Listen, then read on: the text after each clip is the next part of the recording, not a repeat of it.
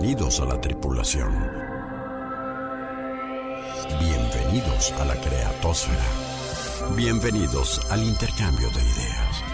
Bienvenidos a Merca Plus, Mercadotecnia con lo que quieras.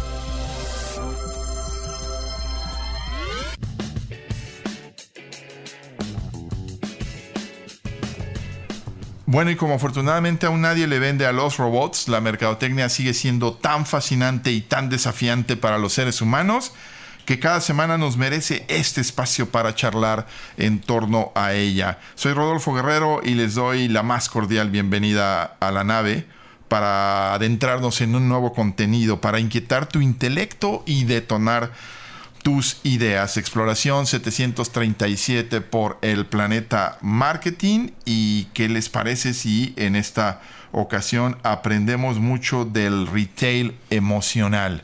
De lo que se puede hacer casi casi de magia en el punto de venta, cómo influir, cómo el marketing sensorial abordar por todos los sentidos a los clientes para ese es el punto, generar ventas, ser rentables, ¿no? Y todo lo que hay detrás del diseño de este tema, ¿no? Recordaba indudablemente algunos lujos que nos hemos dado eh, acá con eh, maestros en el tema de, del merchandising y del retail, Moisés Galindo y ah, el buen Joe Weishart, en paz descanse, que estuvieron en estos micrófonos y de los cuales aprendimos mucho. Pues bueno, hoy no será la excepción porque tenemos a una agencia y particularmente a su eh, director y, fundador, un despacho de retail experience que es eh, Custom y nos da muchísimo gusto recibir, eh, darle la bienvenida y aprender de Sergio Salgado. ¿Cómo estás Sergio? Bienvenido a Merca Plus. ¿Qué tal? Buenas noches Rodolfo.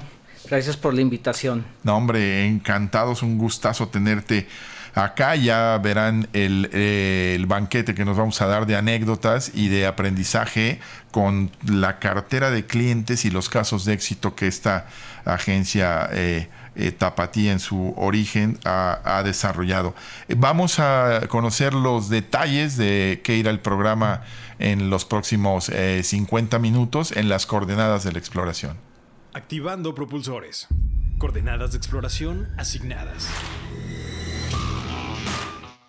¿No te ha pasado que alguna vez entraste a una tienda solamente para preguntar por un artículo y tus impulsos, tus emociones y otras buenas sensaciones del lugar hicieron que salieras de ahí con varias compras? ¿Qué tan importante habrá sido la arquitectura, el ambiente, los colores, el diseño, la exhibición de los productos y el sonido para que todo eso sucediera? A eso se le llama merchandising y de ello hablaremos hoy en la exploración 737 por el planeta marketing, cuando nuestro objetivo sea orbitar en torno al retail emocional. Entender que el generar emociones es la gran oportunidad del comercio tradicional frente al electrónico. Cómo crear espacios memorables, sociables, rentables y recomendables para empujar las ventas. Las herramientas y tecnologías que se deben combinar en el punto de venta, así como casos de éxito, serán algunos de los aspectos de la charla con nuestro experto invitado, director y fundador de un despacho de diseño de espacios comerciales con presencia internacional, que ha sabido colocarse a la vanguardia del merchandising, desarrollando toda una metodología propia. Prepárate para abordar la nave con rumbo a una nueva misión Despegamos en 5, 4, 3, 2, 1. Bueno, adentrándonos a, la temática, eh, eh, Sergio, cuéntanos un poco cómo tu historia, cómo em, empiezas eh, trabajando en, en, esto y cómo creas Custom Retail Experience. bueno, nosotros empezamos en el 2002 aproximadamente. Eh, trabajando en una empresa de textiles de, origen judío, eh, me doy cuenta que mucho del mercado diseñaban o, tenían marcas de ropa sin una estrategia. Eran normalmente las iniciales de los hermanos, los nombres de la hija, de, la, telenovela de moda. de la telenovela de moda. Todas en ese tiempo eran Italy o Collection, ¿no? Todas las marcas. Ya. Entonces me prende el foco y dije, esta es la idea para hacerme millonario, ¿no? Entonces empiezo a diseñar marcas de ropa. Pero en ese momento no había esa cultura que hay ahora sobre el branding y la gente no entendía qué hacía. Entonces me decía, oye, pero haces etiquetas. Y digo, sí, pero realmente lo que hago es un diseño, una marca enfocada a tu mercado para poderla llevar y te tenga una mayor penetración. Branding duro y puro. Pero en ese tiempo no sé ni el ¿De qué año hablamos? Es del 2002, 2000 más o menos. Muy incipiente. Y, pues el mercado donde eh, era Guadalajara, Zapotlanejo, Villidalgo, Aguascalientes y, zonas textileras, sobre todo, por ejemplo, en la Ciudad de México, en el centro, pues eran personas que no están muy relacionadas con agencias de publicidad. Entonces, eh, empiezo a desarrollar marcas de ropa. La gente no me entiende qué hago. O sea, de que ofrecí mi primera marca, salí al mercado, duré seis meses en vender la primera marca, ¿no? Wow. Pero entonces me decían, bueno, pero si haces etiquetas. Digo, sí, sí hago etiquetas, pero te hago el diseño de todo. Entonces ya empezamos a, empecé a hacer un book, me empecé a poner en Intermoda. De hecho, uno de mis primeros clientes es Héctor Reyes, el hijo de Héctor Reyes, que es de los este, socios de Intermoda. Ok. Este, empezamos a a diseñar algunas marquitas, me empiezo a hacer un poquito más conocido, empiezo... Tú diseñador gráfico, sí, por yo cierto, diseñador y yo sí, y yo diseñando, ¿eh? Sí, sí, sí. Y entonces eh, empiezo... ¿Cómo se llamó la primera marca que creaste? Bueno, de hecho, las de las primeras marcas que hice fue para la empresa donde trabajaba, de ahí nació la idea. Ya. Eh, era una Lemon, este, hice una marca que se llamaba 98 Coast, que, Avenue, que todavía existe. Sí, sí. Y bueno, varias marcas, pues con nombres no muy este rimbombantes, realmente eran marcas que en ese momento ni siquiera me pasaba por aquí lo que era el INPI y el registro, ¿no? Entonces, yo creo que la, el 60% de las marcas ni se podían registrar, ¿no? Pero empiezo a desarrollar un book con etiquetas, cómo se visten las prendas, entonces empezamos con ese fashion marketing, ¿no? Que así le, le nombré este, empezamos a evolucionar, empezamos a profesionalizarnos, este, a tal grado de que llega Coppel y nos toca la puerta de, hoy estoy interesado en realizar marcas. Y... Wow, algo habrás hecho bien para que Coppel eh, haya ido a ti, ¿no? Sí, sí, sí, no, fue, fue increíble. Le hicimos alrededor de 15, 16 marcas a Coppel. De hecho, una de las marcas más famosas que tiene se llama Refill y, fue nombre eh, hecho por mí. O sea, ah, yo, yo, puse el nombre, hice el logotipo y bueno, pues ya con un equipo de cinco diseñadoras empezamos a trabajar con Coppel. Recuerdo que nos pedían alrededor de 150 mil etiquetas por semana. Era un show surtir todas esas 150 mil etiquetas por semana de sus diferentes marcas. Pero, ¿qué sucede? Y sobre todo en el ramo textil, pues los clientes me piden la marca, me dan un anticipo, cobraba, no sé, 15, 16 mil pesos. Y duraban 3, 4 meses en que me aceptaran la marca y me pagaran. Entonces digo, tengo que hacer algo diferente, que sea más rápido, que el cliente le urja. Claro. Y me empezaron a buscar con, con, oye, decórame mi tienda y ponme un vinil y ponme publicidad. entonces me prendió el foco y digo, bueno, ¿por qué no hacemos tiendas, no? Claro. Empezamos con, con decoración principalmente de tiendas, viniles, luego algo de mobiliario, me traía mobiliario de IKEA para, para, para muebles, me iba a San Antonio. Qué bien. Y iba, compraba miles de herrajes y me venía. Con la ventaja de que son muy eh, modulares y muy adaptables lo de los este productos de, eh, IKEA. o IKEA, ¿no? Sí, algunos lo castellanizan. oye, Sergio, y este... Eh, ¿Tenías muchos clientes en Zapotlanejo? Sí, ah. sí, yo de hecho San Zapotlanejo porque siempre que iba me regresaba con dinero en efectivo. sí, oye, este, te, lo pregunto y, seguimos en, la, en tu historia y sobre todo ir hacia lo que has hecho con eh, los clientes, porque yo siempre he comentado y producción, por cierto, creo que tenemos pendiente ese contacto de, con la gente de Zapotlanejo, eh, porque yo dejé de ir mucho tiempo a Zapotlanejo y volví hace cinco años. Impresionante lo Sí, que han hecho y la evolución que tuvieron, sí, pero de de el mercado de Zapotlanejo de ropa a granel a las boutiques, a las tiendas y la evolución que han hecho, mis respetos, muy interesante. Y Sergio, nos estabas contando que entonces este eh, empezaste a, a visualizar que tenía que ser más rápido el asunto de, de los flujos de efectivo y te metiste a, ambientar tiendas, literalmente al merchandising, este, y, y ahí empezó a, me, me- me imagino, a fraguarse la, la idea de, de lo que hoy haces, ¿no? Así es. Eh, yo necesitaba un, un negocio, digamos, un servicio que fuera redituable, rentable y que a su vez este el cliente estuviera dispuesto a pagar. Entonces, de hecho, dentro de mi misión está que nosotros somos una empresa que trabaja para empresas de urgencia. ¿no? Cuando tú vas a montar una tienda, normalmente vas, ves un local y tienes que pagar un guante y tienes que pagar un depósito y en el momento que das tu depósito y firmas el contrato empieza a correr la renta. Ya. Si bien te va, te dan un mes de gracia. Entonces, yo no puedo entrar antes, yo entro a partir de que tú firmas el, el contrato y necesito alrededor de un mes y medio, dos meses para hacerte el proyecto y después la elaboración del mobiliario y la construcción para después hacer la implementación en el espacio. Entonces, este, este ciclo puede tardar alrededor de unos tres meses.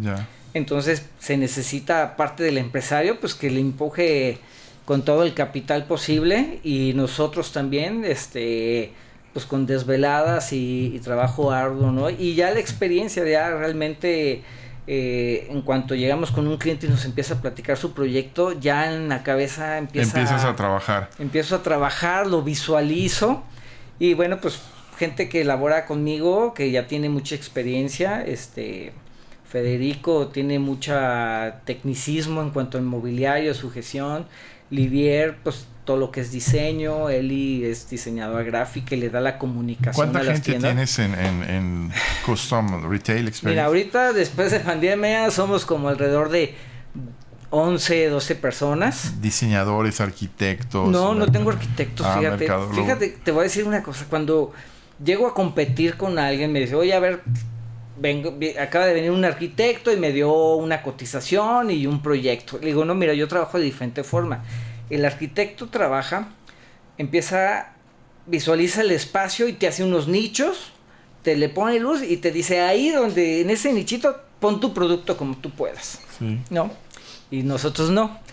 Agarramos el producto, vemos cuál es la mejor forma de exhibir el producto y en base a eso, con base en eso, perdón, este, empezamos a desarrollar toda la ambientación, ¿no? Ya. Entonces empezamos de, de, de diferente forma. El centro es el producto y El que producto y el luzca en el punto de venta. Sí, el producto y el cliente es la parte central y la interacción entre ellos.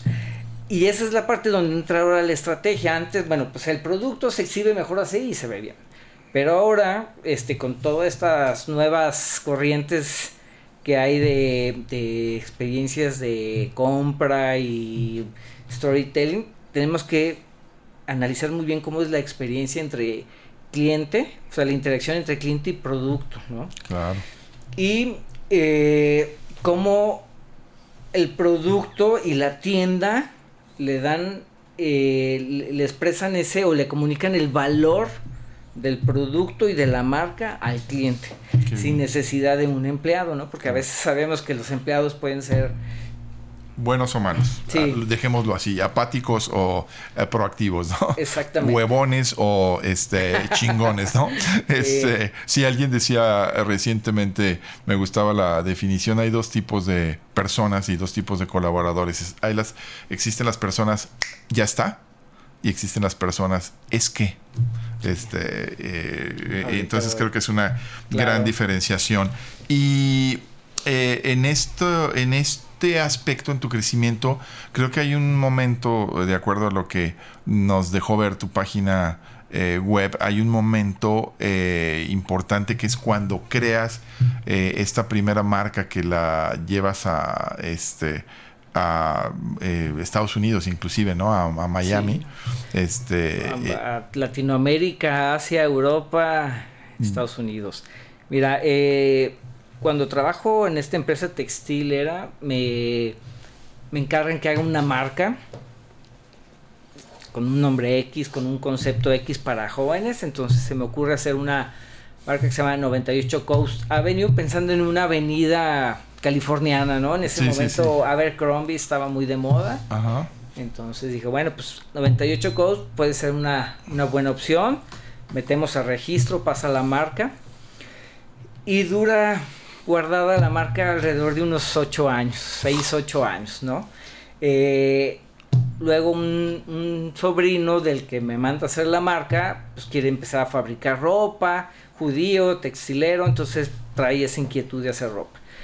Y sacan unos trajes de baño que se llaman 98 Codes, les empezamos a poner todo el concepto, pero duraron un par de años y no levantaba la marca, ¿no? Entonces, por azares del destino, Robbie se llama el dueño, me pide que vaya a ver un local a Playa del Carmen que van a poner una tienda con sociedad con otra marca y bueno, pues ahí ya nos vamos a ver este el local. Regreso, tomamos levantamiento, todo, regresamos, trabajamos en el concepto y al mes empezamos a, la elaboración de la tienda, ¿no? Pues resulta que fue un boom la tienda en Playa del Carmen, ¿no? O sea, la gente el día de la inauguración estaba teníamos, no sé, 30, 40 personas afuera esperando que se abriera la tienda, ahí en la quinta. Wow. Y fue un boom. Entonces llegaban los extranjeros, llegaban europeos, llegaban sudamericanos y oye, quiero una franquicia. Y llegaba gente de aquí en México también, oye, quiero una franquicia y bueno, pues ahí se dio. Hemos hecho alrededor de sesenta y tantas tiendas con ellos. Wow. Este, y eso te ha llevado a muchos países. Pues eh, Miami es de los primeros que hicimos. Este, luego Guatemala, eh, Ecuador, Colombia. Eh, yo no fui, pero se hicieron unas tiendas en Aruba. En Japón se hizo una, un showroom. Este, en España hay un par de, tiendas también. Y bueno, pues fue la locura, ¿no? Y, y, y eh, todo este expertise de, eh, te ha llevado hasta el punto de, eh, que eso se me hace muy, muy padre también, de desarrollar toda una metodología propia, ¿no? De, trabajo en base a las a, a, los eh, experiencias acumuladas, ¿no? es decir, tu forma de trabajar tus diferenciadores, ¿no? Así es, desarrollamos una metodología que se llama Sion eh, derivada de la terminación de emoción, en la cual lo que tratamos es de provocar algo en los clientes, ¿no? Eh, por medio de los sentidos, que estuvo muy de moda esta parte de, de, emocionar al cliente, llegarle por, por todos estos el sentidos. El marketing sensorial, ¿no? El marketing sensorial, exactamente, y fue con lo que iniciamos a aplicar una estrategia dentro de nuestros proyectos, ¿no? Ya. Y, este, esta eh, metodología eh, crea una expectativa para el cliente que me parece muy interesante porque hablas de que eh, Custom Retail Experience, tu despacho, crea espacios con cuatro características muy importantes, ¿no? Este, no sé si me los quisieras eh, tratar cada uno de ellos, memorables, sociables, rentables y recomendables, que eso me parece genial. Ok, mira, eh, creemos que las tiendas tienen que tener ciertas características para poder tener una comunión con el cliente y con el empresario, ¿no? Eh, siempre he dicho que las tiendas se comunican por sí solas. cuando tú desarrollas un concepto, el tipo de madera que le pones, el tipo de iluminación, la forma de exhibir el producto, la forma en cómo cuelgas el producto, está diciéndole y le está mandando un mensaje al cliente donde le puede decir que es barato o es caro, ¿no? O que es una empresa grande o es una empresa, una empresa pequeña. Que es una marca para jóvenes, que es una, marca, exactamente. Más exclusiva. Sí, exactamente. Todo esto comunica, nada más que lo hacemos inconscientemente. Eh, normalmente el empresario se rige por los costos. Sin darse cuenta del mal que le hace a su tienda. Por ejemplo, uno de los factores donde siempre ahorra y siempre les decimos que es donde menos debe de ahorrar es en la iluminación. La iluminación juega un, un papel muy importante en las tiendas porque determina el estado de ánimo primero de tus empleados y posteriormente del cliente. ¿Cuántas veces hemos llegado a una tienda semioscura donde hay un empleado en el celular atrás del mostrador o casi dormido? Claro. ¿No? A veces no sabemos si está abierta o está cerrada la tienda. sí. ¿No? Entonces, la iluminación juega un papel muy importante, sobre todo, por ejemplo, si vendes ropa, es el factor que va a hacer que veas los colores, ¿no? Que veas el producto, que lo palpes y posteriormente lo llevas a probador este, una amiga que es visual me decía que el, la toma de decisión son en, los probadores. Porque es donde te pruebas el producto, te ves y es donde determinas si lo quieres o no. Claro. Y normalmente eh, en esta parte los empresarios llegan a poner unos focos de luz ahorrador que te ves verde la piel, te ves horrible y determinas, pues no, no lo quiero, ¿no? O se te ve... Luz cálida y, un, el espejo que me que desmonté de mi casa, ¿no? Sí, exactamente. Entonces, primero yo creo que es la iluminación. Posteriormente es la factibilidad de compra, que el producto esté a cierta altura, que lo puedas mover o rotar, ¿no? Eso es muy importante porque no siempre tienes el mismo producto.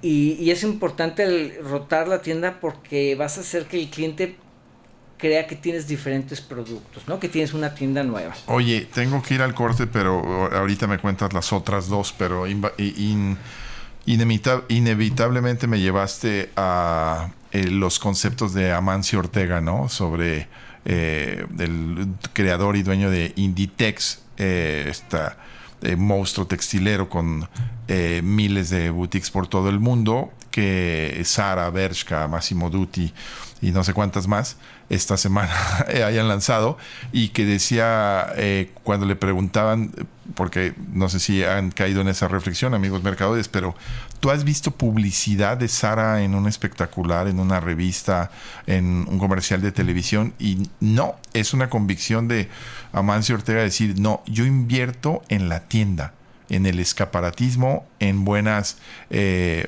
eh, locales comerciales bien ubicados y que atraigan y jalen a la gente. Este Sergio, pues nos estabas contando entonces de esta parte de cómo eh, su metodologiación del despacho puede hacer lugares memorables, sociables, pero rentables y recomendables también, ¿no? Así es. Bueno, al final de cuentas nosotros trabajamos porque sea una tienda bonita, pero el empresario o el cliente quiere que su tienda sea rentable, ¿no? Entonces, ¿cuántas veces nos ha pasado que estamos en una tienda, agarramos un producto, estamos formados, no nos cobran o el empleado no está y, terminamos dejando el producto, ¿no? Sí, claro. O no encontramos una talla, eh, o el los productos están muy desordenados. Mal exhibidos, ¿no? Mal exhibidos. Entonces toda esa parte, este hace que el cliente se desanime a realizar una compra. Oye, y en, y en este detectar oportunidades y ofrecer soluciones integrales, que creo que lo han hecho bastante bien, eh, esa parte del factor humano, eh, la metodología que han desarrollado ustedes, llega hasta ese punto de, de, de, capacitar al empleado, de sensibilizarlo. Mira, de momento no, pero estamos en proceso de una certificación que se le llama diseño de servicios, que es eh, entrenar a que el empleado se eh, conozca cómo manejar su tienda. Eh, hace algunos años hicimos un proyecto que para mí fue de los mejores que hemos hecho, en el cual era una tienda de cosméticos, que era un backstage de un teatro y como tal, una, la tienda por dentro era un teatro, una marquesina, estaba súper bonita, iluminación de teatro. Eh, pero la gestión no, no, no, no hacía match con el concepto y con el storytelling que tenía la tienda. Los empleados no sabían cómo comportarse de acuerdo al concepto de la tienda. llegabas y el empleado desanimado, eh, desangelada la tienda. Y bueno, pues la tienda al final terminó cerrando. O sea, un muy buen concepto, muy, original, eh, muy alineado con el producto, este, tirado a la basura porque este, la gente eh, al final no, no, no, no entiende de, este tema, ¿no? Exactamente, yo le, les platico a mis colaboradores que es como hacer, construir un carro de control remoto, pero no les enseñamos a operarlo. Entonces lo primero que hacen lo arrancan y chocan y chocan para todos lados. Eh, entonces creo que el, siguiente paso es eso, ¿no? Enseñar a, los clientes a conducir su, tienda, a conducir su auto para llevarlo al éxito, ¿no? Ya, eh, porque justamente te iba yo a preguntar y en esta, eh, este análisis que nos toca también hacer mucho con nuestros clientes eh, en nuestras asesorías también. Eh, hacemos el análisis de, a ver, expliquémonos a fondo por qué ha crecido el comercio electrónico a la par que ha decrecido el comercio tradicional, ¿no? el retail tradicional. Y es como muchas explicaciones en los negocios y en la vida son multifactoriales. Pero un factor que sí es determinante es la el empeño y la obsesión que ha tenido el comercio electrónico por superar eh, todas las los puntos de dolor en el eh, customer journey de este tengo inseguridad de dar mi tarjeta no me la vayan a hackear este eh, y si no me queda me lo van a regresar y todo lo ha ido superando el, el comercio electrónico en general y tardan mucho en entregarme el producto y demás. Y a la par el comercio tradicional y en el factor humano eh, eh, pues eh, ahí ha, quedado mucho a deber el, el, tener buscatallas en lugar de este de gente que te asesore, este, el tener gente desanimada, ¿no? Y creo que ahí ustedes tienen una gran oportunidad porque lo que no te puede dar el comercio electrónico en una tarde de depresión es este que te mimen, que te guste el olor de la tienda, que vivas esas sensaciones, ¿no? Así es, un día que una tienda es como un teatro y hay que invitar al cliente a que sea partícipe de, esta obra, ¿no? Eh, y si vemos las tiendas como si fuera un parque de diversiones, la gente va, no nada más a comprar, es, es recreativa las tiendas, ¿no? Vas a descubrir cosas nuevas, vas a socializar, que es la parte que no tiene el e-commerce, ¿no? Es muy frío. Sí es muy efectivo, pero es muy frío, ¿no? Claro. Entonces realmente creo que las tiendas no van a desaparecer, van a evolucionar. Yo durante, en pandemia, yo ya me hacía vendiendo tortas, ¿no? Yo creo. Porque todo el mundo decía, ya nadie quiere ir a, a, los centros comerciales, las tiendas están desapareciendo. Y no, o sea, las cosas evolucionan, se van acomodando y van dando espacio para, para cada cosa. Eh, traigo un proyecto ahorita en puerta que se llama Motocity. Es eh, una tienda de venta de accesorios de motocicletas. Y ellos me piden que dentro de la tienda haga un kiosco de venta en línea, que es muy importante. O sea, que tú puedes llegar no está la talla, no está el modelo, te puedes atender, puedes comprar ahí, puedes pasar tu tarjeta y lo puedes pasar a recoger. Claro, eh, solucionando perfectamente ese, esos dos ambientes en el que sabemos que se mueve el comprador eh, aún en, internet, ¿no? De ir a la tienda física a palpar, a ver y luego regresar a la, a la compra, ¿no? Eh, vamos a ir al corte y recordando a propósito de lo que describes, el, el lujazo que nos dimos en nuestro programa eh, de 15 aniversario de tener al director nacional de Retailtainment de Liverpool, ¿no? A Ignacio Aguiriano, a quien le mandamos un afectuoso saludo y este que nos hablaba de esto, ¿no? De el concepto, ¿no? Retailtainment, ¿no? Este retail con entretenimiento. Te, interrumpí la anécdota porque nos en el del corte porque nos ganó en la entrada a este bloque, pero cuéntame lo de Sephora, este de, de, cómo te, te gusta ah, y tienes esa pasión por aprender este, de, otras tiendas y, lo que te llama la atención de las boutiques. Sí, Sephora tiene como estrategia eh, en la entrada de las tiendas canastas de dos colores, una es rosa y una es negra, y tiene un significado. La negra, puedes decir que quiero ver recorrer la tienda sin que me molesten, sin que me pregunten nada.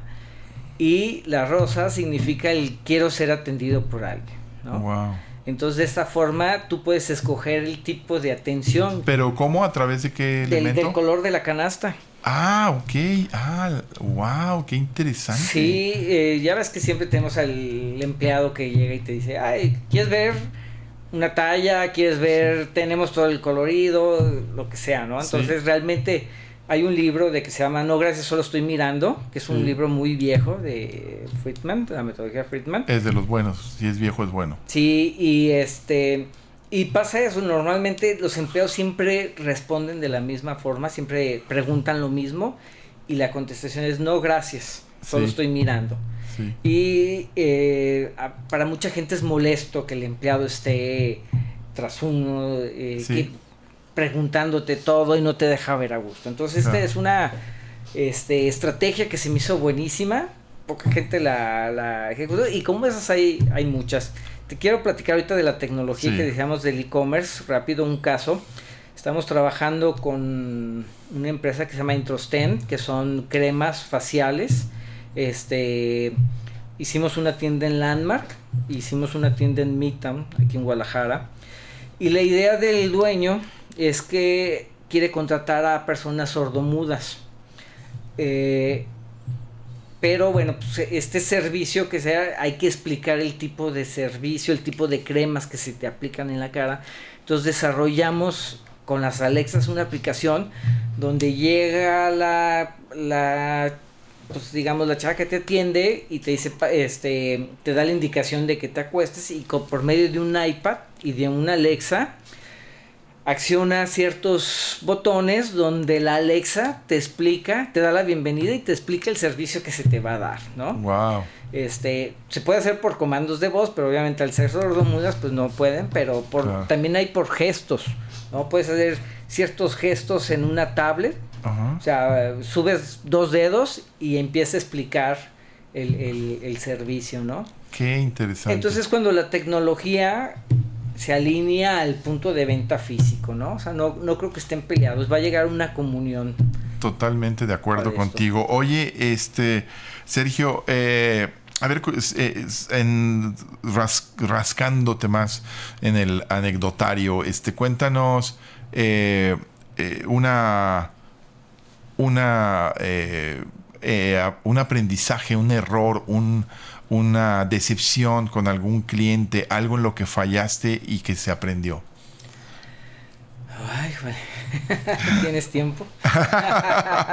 Lo dejé para el final porque sé que son pocos y, y breves, pero es así como casi de cajón cuando estás en Merca Plus, que Sí. eh, a partir de que son, tenemos la convicción de que se aprende mucho de las equivocaciones, ¿no? Mira, yo creo que el catalogar a toda la gente como de la misma forma, eh, estudiamos el marketing de libros donde vienen de experiencias en Estados Unidos o en, Europa. Y por ejemplo, volviendo a Zapotlanejo, eh, cuando empezaba en esto estaba muy de moda el minimalismo.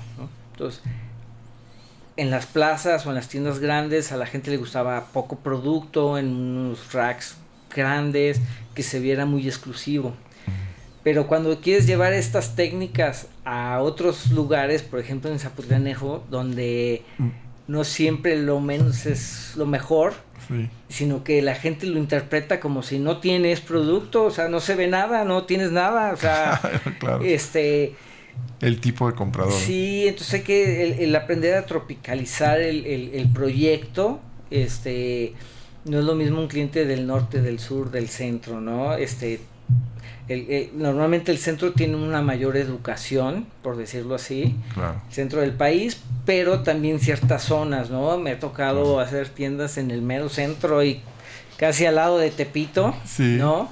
Y tiendas en Santa Fe o en Parque Interlomas, donde el mercado es muy exclusivo. Oye, ¿no? aspectos culturales y idiosincrasia como me imagino tendrás varias de, de esta marca que citaste, 98 eh, 98. Coast Avenue, este, de, de, pues en Ecuador a lo mejor o en Colombia tienen cierta peculiaridad como que a tomar en cuenta para trabajar en el proyecto, ¿no? Claro, este, por ejemplo, en en México las tiendas de 98 son como más coloridas, ¿no?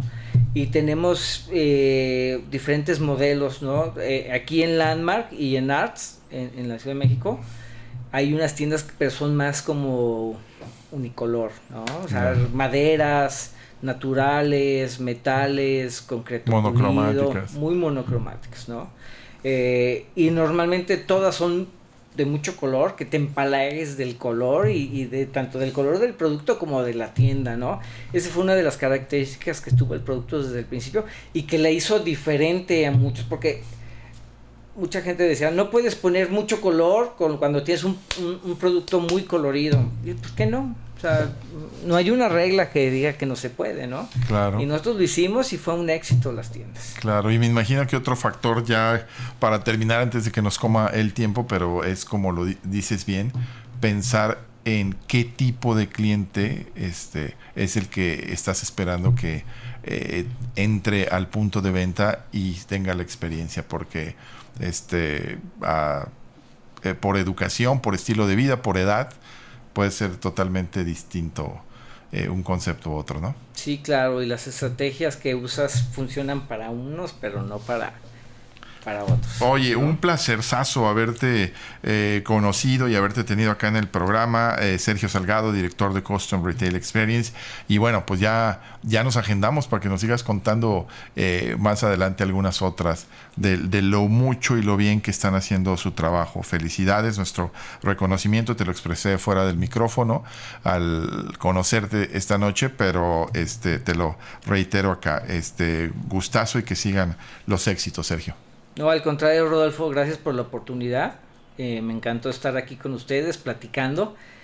Manejamos un perfil un poco bajo, casi no tenemos los medios para platicar sobre retail, pero te agradezco muchísimo la oportunidad de estar aquí compartiendo las experiencias. Bienvenidos, es todo una eh, apartado importantísimo de las estrategias del buen marketing, que es al que eh, siempre hemos procurado presentar en estos micrófonos, ¿no? Desde la convicción de nuestra firma también de marketing estratégico, humano y ético. Eh, pues ya nos estamos yendo. Gracias por eh, atender a nuestra invitación en la nave en esta ocasión. Eh, gracias a Denise Melero en la producción de el programa. yo soy Rodolfo Guerrero y ahora los dejo eh, como cada semana, confiando en que si ustedes saben o están más interesados en la mercadotecnia que al emprender esta travesía, nosotros entonces podemos decir misión cumplida. Por ahora, nuestra exploración por el planeta marketing aquí termina para dar paso a la reflexión y la interacción diarias. Hagamos contacto nuevamente en esta frecuencia en 167 horas.